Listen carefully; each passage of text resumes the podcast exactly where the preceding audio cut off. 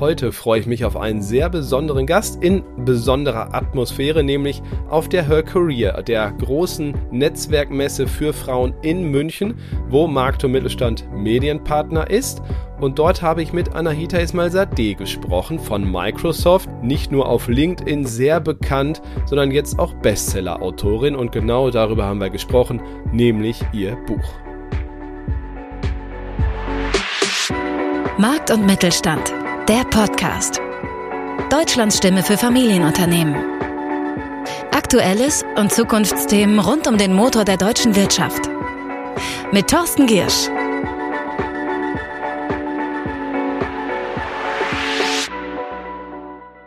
Von 0 auf Rang 3 ist ihr Buch geschossen. Es handelt von Stereotypen im Management, wie wir nämlich durch unsere Denkfehler immer wieder Diversität verhindern und zu falschen Schlüssen kommen und dadurch natürlich auch viel Geld versenken.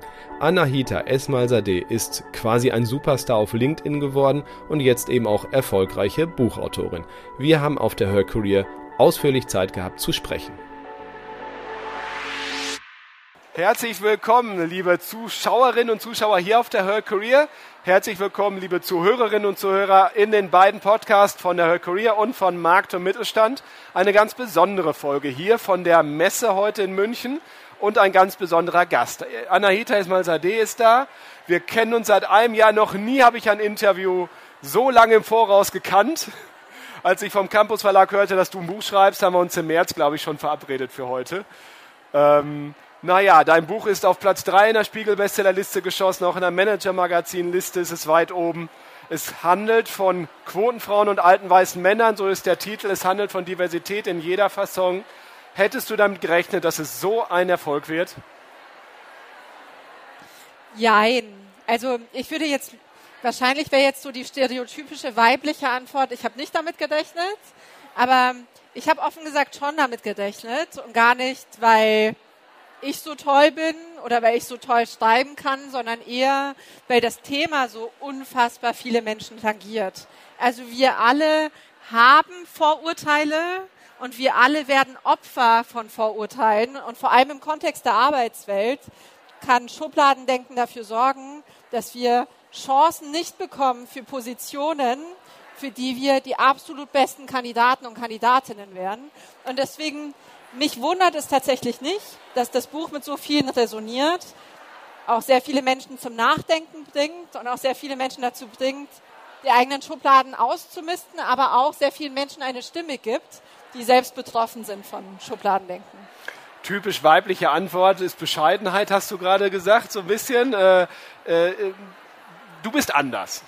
Wann hast du entschieden, anders zu sein und wie, wie weh tat das dann manchmal auch? Naja, also ich muss sagen, ich wurde erzogen von einer sehr, sehr starken Mutter, die mir von Anfang an immer gesagt hat, du schau mal, es ist völlig in Ordnung anzuecken. Und ich kann nicht an zwei Händen abzählen, bei Weitem nicht, wie oft meine Mama in die Schule zitiert wurde, weil ich mich wieder als Anwältin von meinen Mitschülern und Mitschülerinnen gefühlt habe. Und ich konnte es nie für mich behalten, wenn ich das Gefühl hatte, dass irgendwas nicht fair ist. Und in meinem Elternhaus wurde mir immer wieder mitgegeben, dass das okay ist. Dass es okay ist, wenn ich nicht diejenige bin, die für Harmonie sorgt. Und ich glaube, das ist eine sehr antistereotypische Erziehung. Und das hat natürlich auch zur Konsequenz, dass ich bis heute sehr stark anecke, weil ich in die Wunde lange und Dinge auf den Punkt bringe, die sehr, sehr viele Menschen und sehr viele Frauen sich denken, aber sich vielleicht nicht trauen, so laut auszusprechen. Du ähm, erreichst auf LinkedIn so wahnsinnig viele Menschen, auf den anderen Kanälen auch. Ähm, warum ein Buch? Äh, warum, wann hast du das entschieden und wie, wie kam das? Also ich fand ähm, das Thema Unconscious Bias, also unbewusste Voreingenommenheit, unfassbar spannend. Also es gibt ja über 180 erforschte Arten von kognitiven Verzerrungen und im Kontext der Arbeitswelt begegnet uns allen jeden Tag Unconscious Bias. Also wir selber haben Vorurteile und wir selber werden in Schubladen gesteckt. Und ich wollte mich vor allem ausgehend von meiner Position als Führungskraft, ausgehend von meiner Position als Mensch, der andere Menschen einstellt, fördert, befördert, äh, Gehaltserhöhungen verteilt, mit meinem eigenen Bias in dem Kontext auseinandersetzen. Und es gab kein Buch, das dieses Thema in diesem Kontext detailliert und praxisnah beleuchtet. Und dann dachte ich mir, das kann doch echt nicht sein, das ist so ein wichtiges Thema. Und dann dachte ich mir, okay, wenn es das nicht gibt, dann musst du es halt einfach selber machen. Und so kam es dann. Und das hast du gemacht. Ähm, das habe ich da gemacht. Aber bevor wir da mal kurz reinsteigen, vielleicht nochmal, ich habe dich nicht vorgestellt, weil das muss ich hier, glaube ich, nicht. Also hochrangige Managerin SAP, jetzt Microsoft. Aber erzähl mal, das war es ja nicht von Geburt an. Also du hattest eine, du hast eine Lebensgeschichte und da bist du Stereotypen wahnsinnig oft begegnet, oder? Ja, total. Also ich bin ähm, geboren als Tochter zweier Eltern, die Mitte der 80er aus dem Iran nach Deutschland gekommen sind, um sich hier ein neues Leben aufzubauen. Die beide wahnsinnig hart gearbeitet haben. Mein Papa war Taxifahrer, meine Mama war Verkäuferin. Und die mir sehr, sehr viel mit auf den Weg gegeben haben, dahingehend, dass sie mich zu einer sehr, sehr starken Frau, zu einer sehr meinungsstarken Frau erzogen haben. Aber sie konnten mir wenig Kapital mitgeben. Also kein Kapital, offen gesagt. Sie konnten mir auch kein Netzwerk mitgeben. Und sie konnten mich auch nicht beraten bei Fragen wie, was mache ich denn irgendwann mal beruflich? Oder was soll ich studieren? Soll ich irgendwas studieren? Das heißt, ich war von Anfang an in diesen ganzen Fragen sehr stark auf mich allein gestellt. Was sie mir aber eingebläut haben, vor allem meine Mutter, war Unabhängigkeit und finanzielle Freiheit. Und ich war schon von klein an sehr getrieben von dem Drang, auf niemanden angewiesen zu sein, auf gar keinen Fall von einem Mann angewiesen zu sein, auf einen Mann angewiesen zu sein. Und das war der Treiber, dass ich mich dann wirklich hingesetzt habe. Und da bin ich auch ganz offen nach dem Abi und in die Suchmaschine eingegeben habe, Studium, beste Gehaltschancen, beste Karrierechancen, weil ich mir dachte, okay, ich will erfolgreich werden, ich will meinen Eltern viel ermöglichen, was sie sich selber nicht leisten konnten und ich will auch selber niemanden fragen müssen, wenn ich mir irgendwas kaufen will. Und so war es dann, dass Wirtschaftsinformatik ganz oben aufgeploppt ist. Ich hatte keine Ahnung von Informatik. Ich war auch in Mathe, Physik, diesen ganzen technischen Fächern echt nicht die Leuchte, offen gesagt. Und dann saß ich da paar Wochen später in meiner allerersten Softwareentwicklungsvorlesung und hatte wirklich so einen Moment, wo ich mir dachte, okay, ganz ehrlich, Anna, da hast du dir jetzt irgendwas eingebrockt. Aus der Nummer kommst du jetzt nicht mehr raus. Ich habe Bahnhof verstanden. Und sehr viele von meinen Kommilitonen haben halt in ihrer Freizeit schon gecodet. Das waren Techies, hatten eine technische Ausbildung gemacht. Und ich saß da, ich konnte gar nichts. Und dann bin ich wieder nach Hause gegangen, habe angefangen, wieder in die Suchmaschine einzugeben, Studienabbruch, Studienwechsel, ist das schlimm?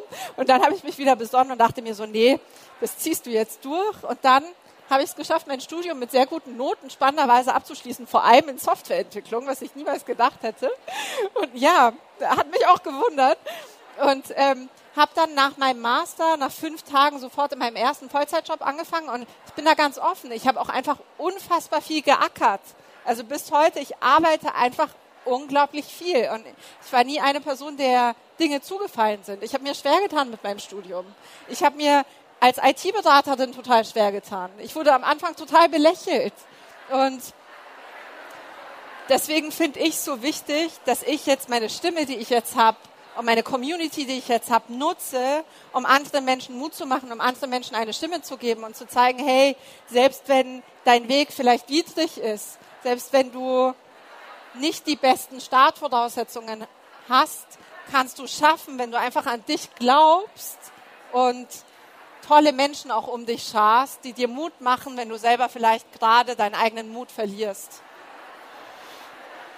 Sag mal Beispiele, wo du wirklich, naja, Stereotypen begegnet bist. So, fallen dir ein, zwei ein, so ein Best-of?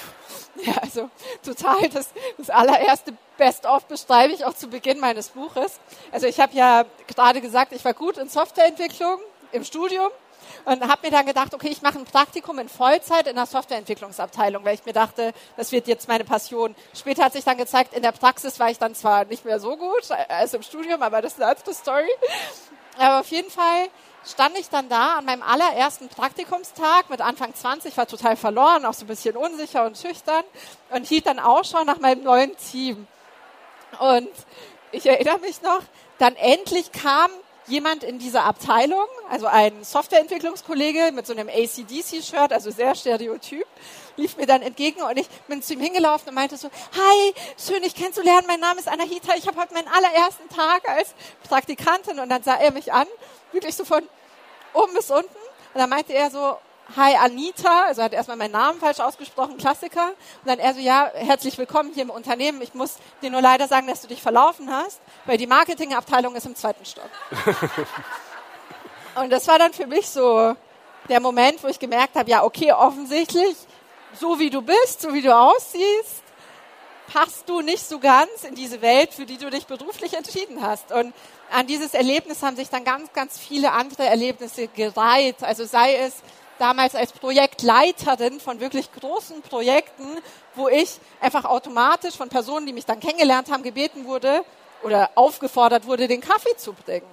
So ganz selbstverständlich. Oder bei Kundenterminen, wo dann die Kunden auf meinen Mitarbeiter, der doppelt so alt war wie ich, zugelaufen sind und sich erstmal vorgestellt haben, weil sie automatisch davon ausgegangen sind, das ist der Chef, und mich erstmal ignoriert haben und dachten so, okay, das ist die Assistentin. Also kann da so vieles berichten. Und bei mir ist es ja auch so, dass unterschiedliche Schubladen auch auf mich zutreffen. Also erstmal bin ich für eine Führungsposition im Tech-Bereich noch verhältnismäßig jung.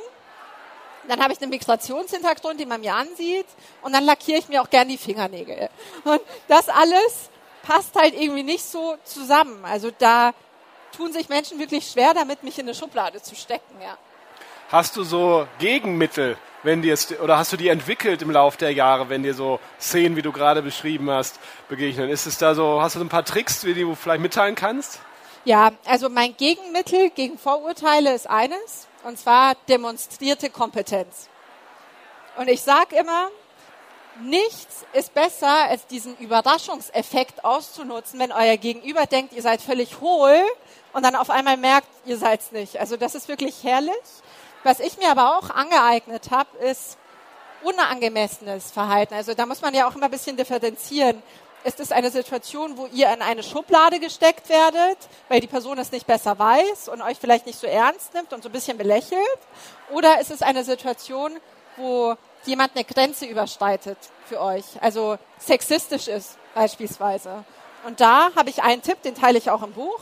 Und das ist dieses Verhalten, knallhart zu spiegeln und sich dumm zu stellen. Also zum Beispiel zu sagen, okay, wie kommst du denn jetzt da dazu, dass du denkst, ich bringe den Kaffee? Was, was hat dich jetzt zu diesem Gedanken gebracht? Oder zu sagen, okay, Michael, ich habe auch Lust auf einen Cappuccino, aber mit Hafermilch. Wenn du schon auf dem Weg bist, dann mach das bitte. Also wirklich nicht stereotypisch in dieses Verhalten zu verfallen, dass wir Frauen oft haben, dass wir uns denken, ich will nicht zickig sein. Ich will jetzt nicht, dass Michael denkt, ich bin irgendwie, ja, nicht die angenehmste Kollegin. Ne? Also Männer haben ja da immer so ihre Schubladen, in die sie einen dann stecken, sondern eine Grenze ganz klar aufzuzeigen und deutlich zu machen, hey, das ist jetzt eine Grenze, die du überschritten hast und die überschreitest du nicht nochmal. Ähm, du machst, das hat man auf LinkedIn, glaube ich, die meisten hier gesehen, dein Buch hat wunderbare Karikaturen. Die hast du auf LinkedIn auch genutzt zur, zur weil die dann natürlich auch super funktionieren. Äh, Humor. Humor. Vielleicht kannst du das mal rumgeben. Dann. Ach so, äh, genau. Äh, können wir ja. bitte meine Schrift vorne ignorieren und es steht nur Gutes drin, keine Sorge. Ähm, ich habe nicht die Einkaufsliste. Also, äh, das Thema Humor. Stehen da so deine Notizen, so was für ein Unfug, Anahita. Musst du mir nachher mal Ich muss, muss gerade, das ist lange her, als ich es gelesen habe, da müssen wir mal gucken. Ähm, also du hast äh, die Karikaturen spielen mit Humor, das hast du auf LinkedIn auch getan. Man kann diese stereotype Diskussion mit sehr viel Schaum vom Mund führen, tun auch einige, auch auf LinkedIn. Du tust das nicht, finde ich. Äh, mal abgesehen, dass du sowieso sehr breit Diversität siehst, also soziale Herkunft, äh, Alter, kommen wir gleich noch zu. Es ist ja nicht nur Geschlecht. Ähm, wann hast du, glaub, warum glaubst du, ist es clever, das mit Humor zu machen? Äh, Das nehmen wir jetzt auch mal mit Humor. Hier ist also ein Kreuzfahrtschiff, das jetzt hinter uns anlegt. äh, wann, wann, wann, hast du gemerkt, dass Humor, um diesen Punkt zu machen, auch bei den Männern, die sehr komisch damit umgehen und Fehler ja auch ungern zugeben, dass man damit weiterkommt? Naja, also offen gesagt sind aus meiner Sicht diese Illustrationen nicht humorvoll, sondern eher absolut provokant. Und ich finde, dass Provokation ein sehr, sehr gutes Stilmittel ist, um Schubladen aufzulösen. Weil die Karikaturen vor allem diejenigen Menschen, die selber sich selbst an die eigene Nase fassen müssen, sehr stark triggern. Und das habe ich auch gemerkt, als ich diese Karikaturen gepostet habe auf LinkedIn, dass die Resonanz wirklich unfassbar war. Also es gibt zum Beispiel eine Karikatur ähm, über das Kapitel Die Gebärverdächtigen das darum handelt, dass Frauen immer wieder pauschal unterstellt wird, in einer gewissen Altersspanne, so Mitte 20 bis Anfang 40, jetzt unbedingt schwanger werden zu wollen und danach, wenn sie das Kind haben, sofort das Kind zu priorisieren und selber den Beruf dann hinten anzustellen. Also das ist so der ähm, das das Mindset von vielen. Und das, was in dem Kontext oft übersehen wird, ist, dass nicht jede Frau Kinder bekommen kann, dass es für sehr viele Frauen auch sehr, sehr schmerzhaft ist, weil sie nicht schwanger werden können, weil sie Kinder verloren haben, weil sie vielleicht auch gar nicht den Partner haben oder das Umfeld, um diesen Schritt zu gehen, oder auch weil sie einfach keine Kinder bekommen wollen. Ne?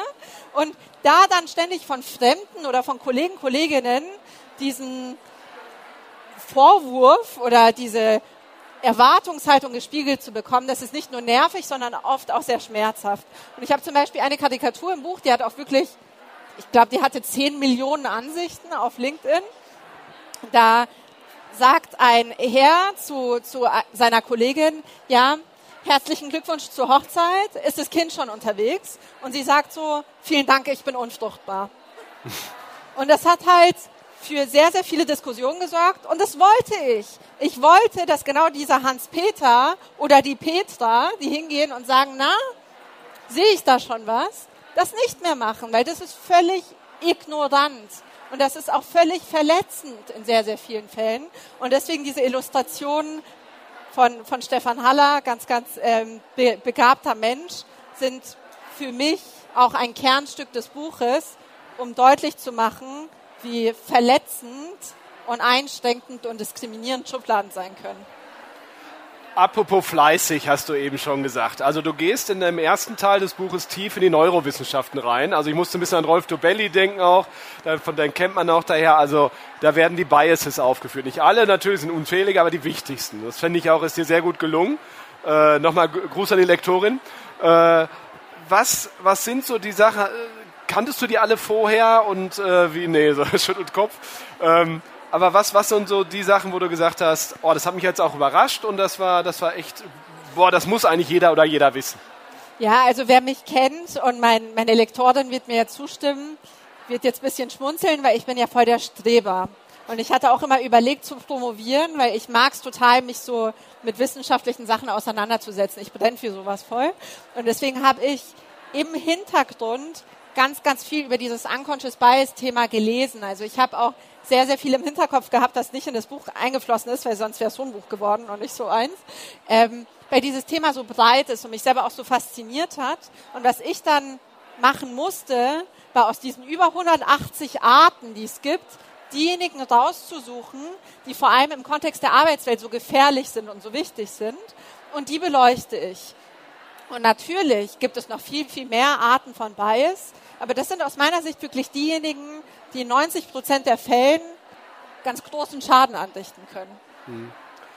Dann äh, der Hauptteil des Buches ist tatsächlich, und das meinte ich auch eben, dass du konkret in der Arbeitswelt eintauchst und naja, die Typen auflistest. Und das ist eben nicht nur der, der alte weiße Mann und die Quotenfrau und so weiter. Was sind das sonst noch für Typen, wo, äh, die dir im Kopf auch jetzt noch geblieben sind? Naja, also das Buch hat ganz unterschiedliche Dimensionen. Ein ganz großer Bereich ist die Familiendimension, also Gebärverdacht, Rabenmutter, Teilzeitmutter, aber auch Wochenendvater. Also die Kapitel sind immer so formuliert wie quasi die Schublade, weil Frauen zum Beispiel es gar nicht schaffen, hinsichtlich dieser ganzen Familienthematik nicht in einer Schublade zu landen. Also entweder sie werden nicht Mütter aus Gründen und müssen sich dann diesen Vorwurf stellen, unsolidarisch zu sein gegenüber der Gesellschaft und nicht am Fortbestand der Gesellschaft zu partizipieren oder egoistisch zu sein oder karrieristisch. Und wenn Frauen dann Mütter werden und die Arbeitsstunden reduzieren, dann sind sie in der Teilzeit-Mudi-Schublade, dann wird einfach davon ausgegangen, ja okay, die kann ich jetzt aufs berufliche Abstellgleis stellen, weil die ist jetzt eh 18 Jahre lang mit ihrem Kopf bei ihren Kindern und leistet nichts mehr, was absolut fatal ist, auch in Zeiten des Fachkräftemangels. Aber auch die Rabenmutterschublade. Also ein Mann, der zwei Monate Elternzeit macht, der wird gefeiert.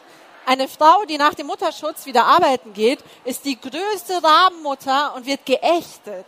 Und deswegen ist es als Frau super schwer, da nicht in der Schublade zu landen. Und auch für Väter, die ja eine sehr tragende Rolle spielen in dieser ganzen Gleichberechtigungsthematik, ist es schwierig, weil sie auch oft belächelt werden, wenn sie zum Beispiel in Teilzeit arbeiten wollen. Und ich habe eine Kollegin von mir, die hat bei Microsoft 200, über 250 Mitarbeitende und die arbeitet schon seit dem Mutterschutz wieder in Vollzeit und viel mehr als Vollzeit und ihr Mann ist Hausmann. Ne? Und die beiden habe ich zum Beispiel befragt, um auch mal diese andere Männerperspektive mit einzubringen, weil wir in dieser ganzen Gleichberechtigungsthematik sehr oft die Männer, die Väter vergessen. Und die Väter sind ja diejenigen, die auch wirklich einen sehr integralen Beitrag dafür spielen, damit eine Frau wieder früh ins Berufsleben wieder äh, reinstarten kann und auch nicht die komplette Care-Arbeit übernehmen muss. Was ich außerdem beleuchte im Kontext vom Buch sind unterschiedliche Dimensionen, wie zum Beispiel die Rassismusdimension. Und ich habe das jetzt vorhin erzählt, wer von euch war vorhin bei, ähm, bei der Buchlesung dabei, dass das nicht so redundant wird? Keiner? Okay, super, dann kann ich es nochmal erzählen. Ähm, ich habe vorher wirklich überlegt, wie weit will ich dieses Rassismusfass aufmachen? Weil jedes Mal, wenn ich diese Themen adressiere auf sozialen Netzwerken, bekomme ich einen Shitstorm. Und dann kommen wirklich Aussagen wie, es gibt keinen Rassismus in Deutschland und dann drunter kommentiert irgendjemand anders und sagt, ja, Frau Ismail CD, wenn es Ihnen nicht passt, dann gehen Sie doch dahin, wo Sie hergekommen sind. Ne? Also, und diese Kommentare stehen dann untereinander. Also es ist immer ähm, witzig, das dann zu sehen. Und deswegen war mir klar, dass wenn dieses Thema einen gewichtigen Beitrag bekommt in dem Buch, dass ich da definitiv Kritik bekommen werde.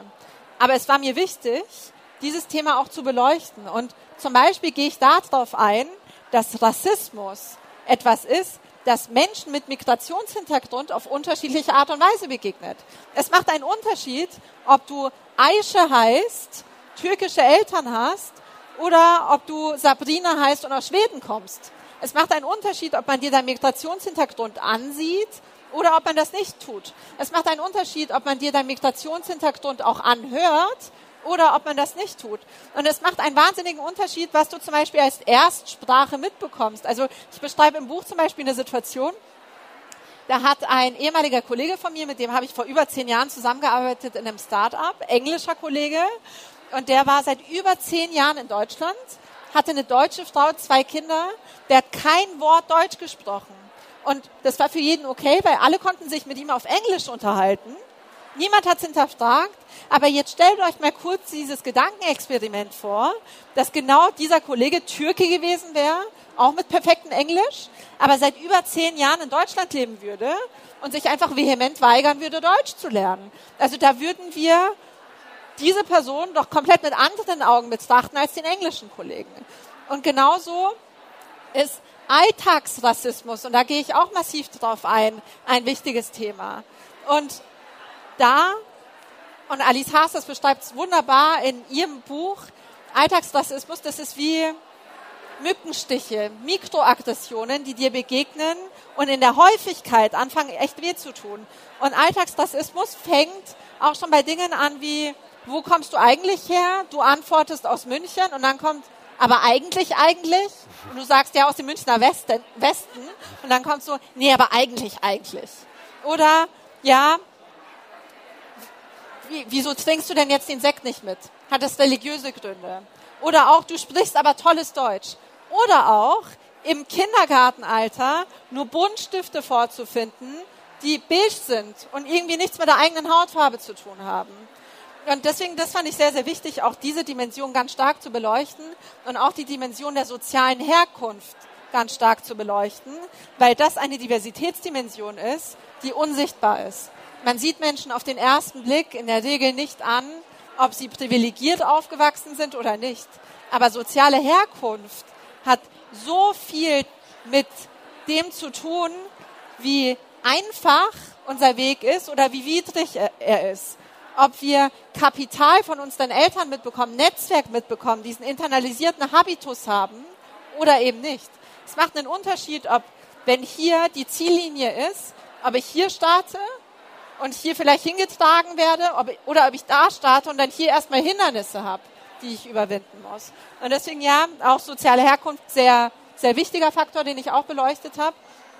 Und ich beleuchte ganz viele unterschiedliche Schubladen. Ich kann jetzt nicht das ganze Buch erzählen, aber auch die Dimensionen, was es für einen Unterschied macht, wie du aussiehst. Ob du der gesellschaftlichen Norm entsprichst oder ob du das eben nicht tust. Aber ich mache jetzt hier meinen Punkt, weil sonst kannst ich du. Ich lasse dich laufen. Das ist die einfachste Moderation, die ich lange, lange hatte. Äh, nein, im Ernst. Also das Beispiel, was du gerade gesagt hast, ist, musste ich kurz schmunzeln. Also das, wo kommst du eigentlich her, Beispiel? Weil meine Frau, die ist, äh, die arbeitet bei Google, also auch ein großes Unternehmen, hat auch verpflichtend dort Diversity Workshops gegen Stereotype. Ähm, du arbeitest auch bei, bei einem großen deutschen Unternehmen, hast du mal gearbeitet, SAP, jetzt bei Microsoft. Ähm, glaubst du, dass es solche Sachen helfen? Und äh, würdest du auch kleineren Unternehmen, in Anführungszeichen, da ist den deutschen Mittelstand, die die allermeisten ja arbeiten hierzulande, äh, auch raten, sowas echt zu fokussieren? Dritter Teil der Frage. Du, ähm, du arbeitest lange, da darf ich ja lange Fragen stellen. Ähm, bald kommt ja eine Berichtspflicht, wird auch sowas ja gemessen. Wird das helfen? Glaubst du, nur mit Freiwilligkeit wird schwer?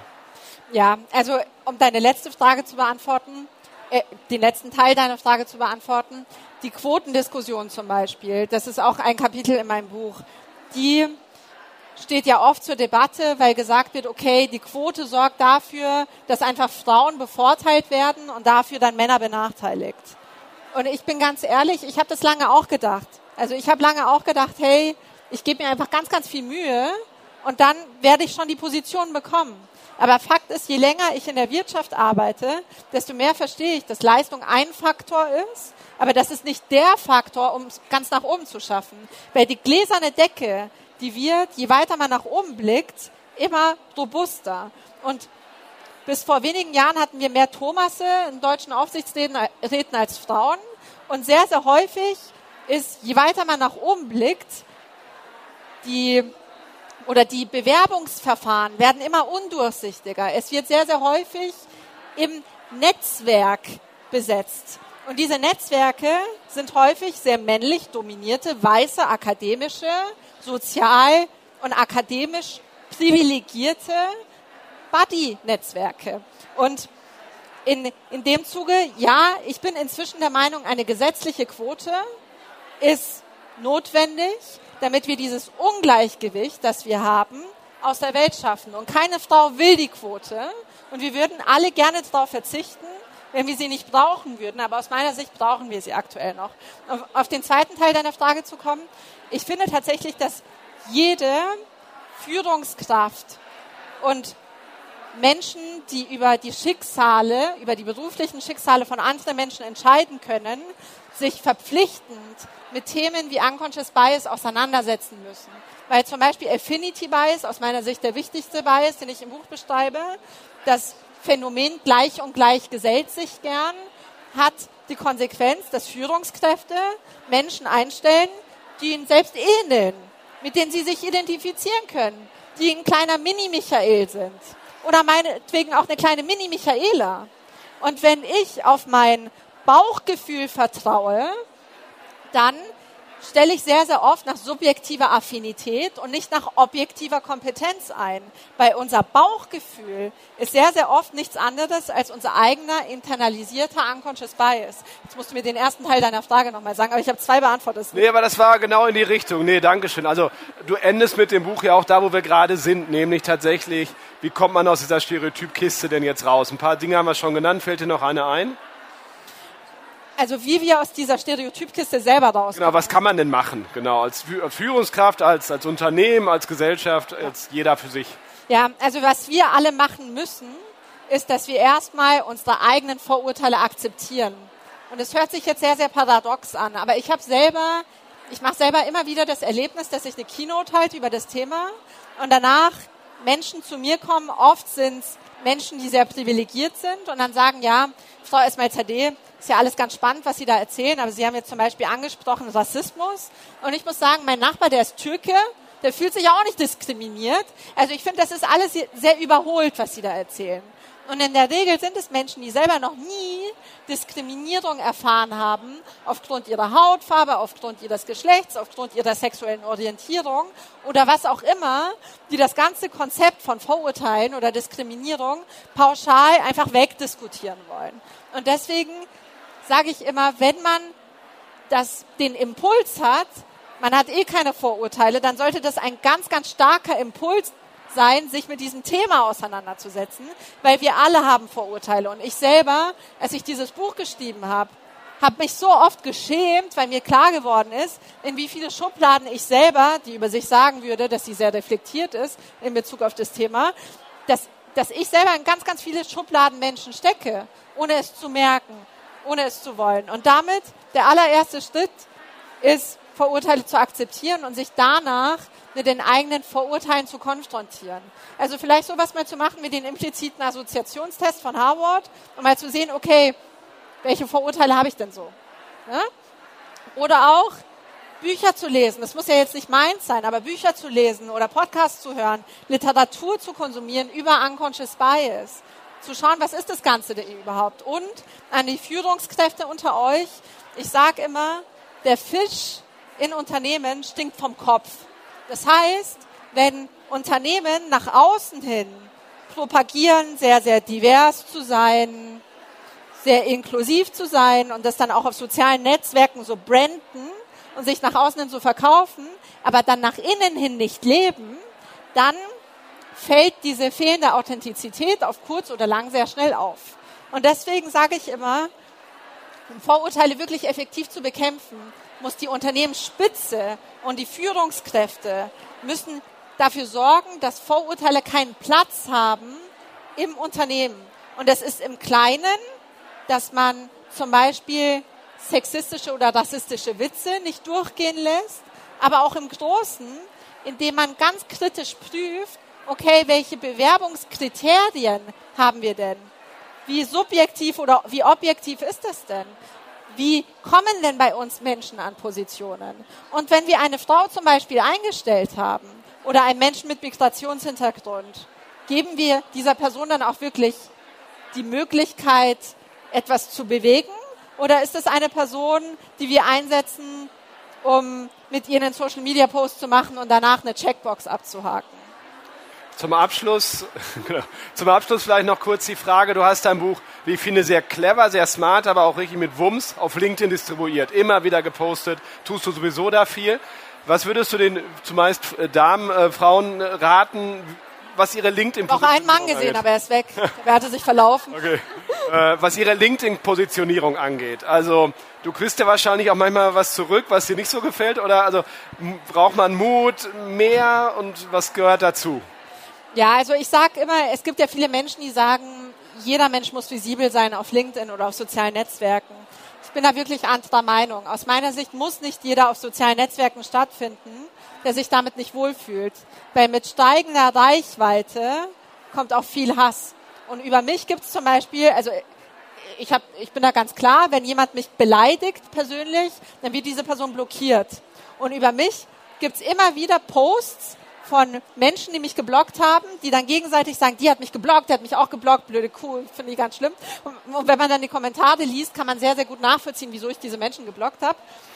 Aber was ich damit sagen will, ist, mit mehr Reichweite kommt auch mehr Angreifbarkeit. Und da braucht man tatsächlich ein dickes Fell. Und deswegen sage ich immer, man muss gut mit der eigenen mentalen Gesundheit haushalten. Und wenn ich selber zum Beispiel merke, es geht mir nicht gut, dann nehme ich Abstand von sozialen Netzwerken oder ich poste nur Dinge, von denen ich weiß, dass sie nicht so stark polarisieren, dass Gegenwind kommt in einer Form, der mich selber psychisch belastet. Das heißt, ich selber frage mich zum Beispiel vorher auch, bevor ich einen Post mache über Rassismus oder auch über Sexismus, das polarisiert auch ganz, ganz stark, frage ich mich, wie geht's dir eigentlich? Also ich mache so einen inneren Check und wenn ich sehe, okay, mir geht's gut genug, dann mache ich das. Aber wenn ich sehe, mir geht's nicht gut genug, dann lasse ich es auch einfach, weil man kann das Ganze nicht nachhaltig durchziehen, wenn man nicht auf sich selbst achtet. Anahita, vielen Dank für das Gespräch. Auch Ihnen, liebe Hörerinnen und Hörer, vielen Dank. Bis zum nächsten Mal. Bleiben Sie gesund und erfolgreich. Tschüss.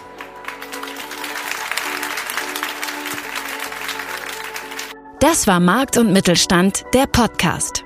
Wir hören uns nächsten Freitag wieder auf markt- und-mittelstand.de.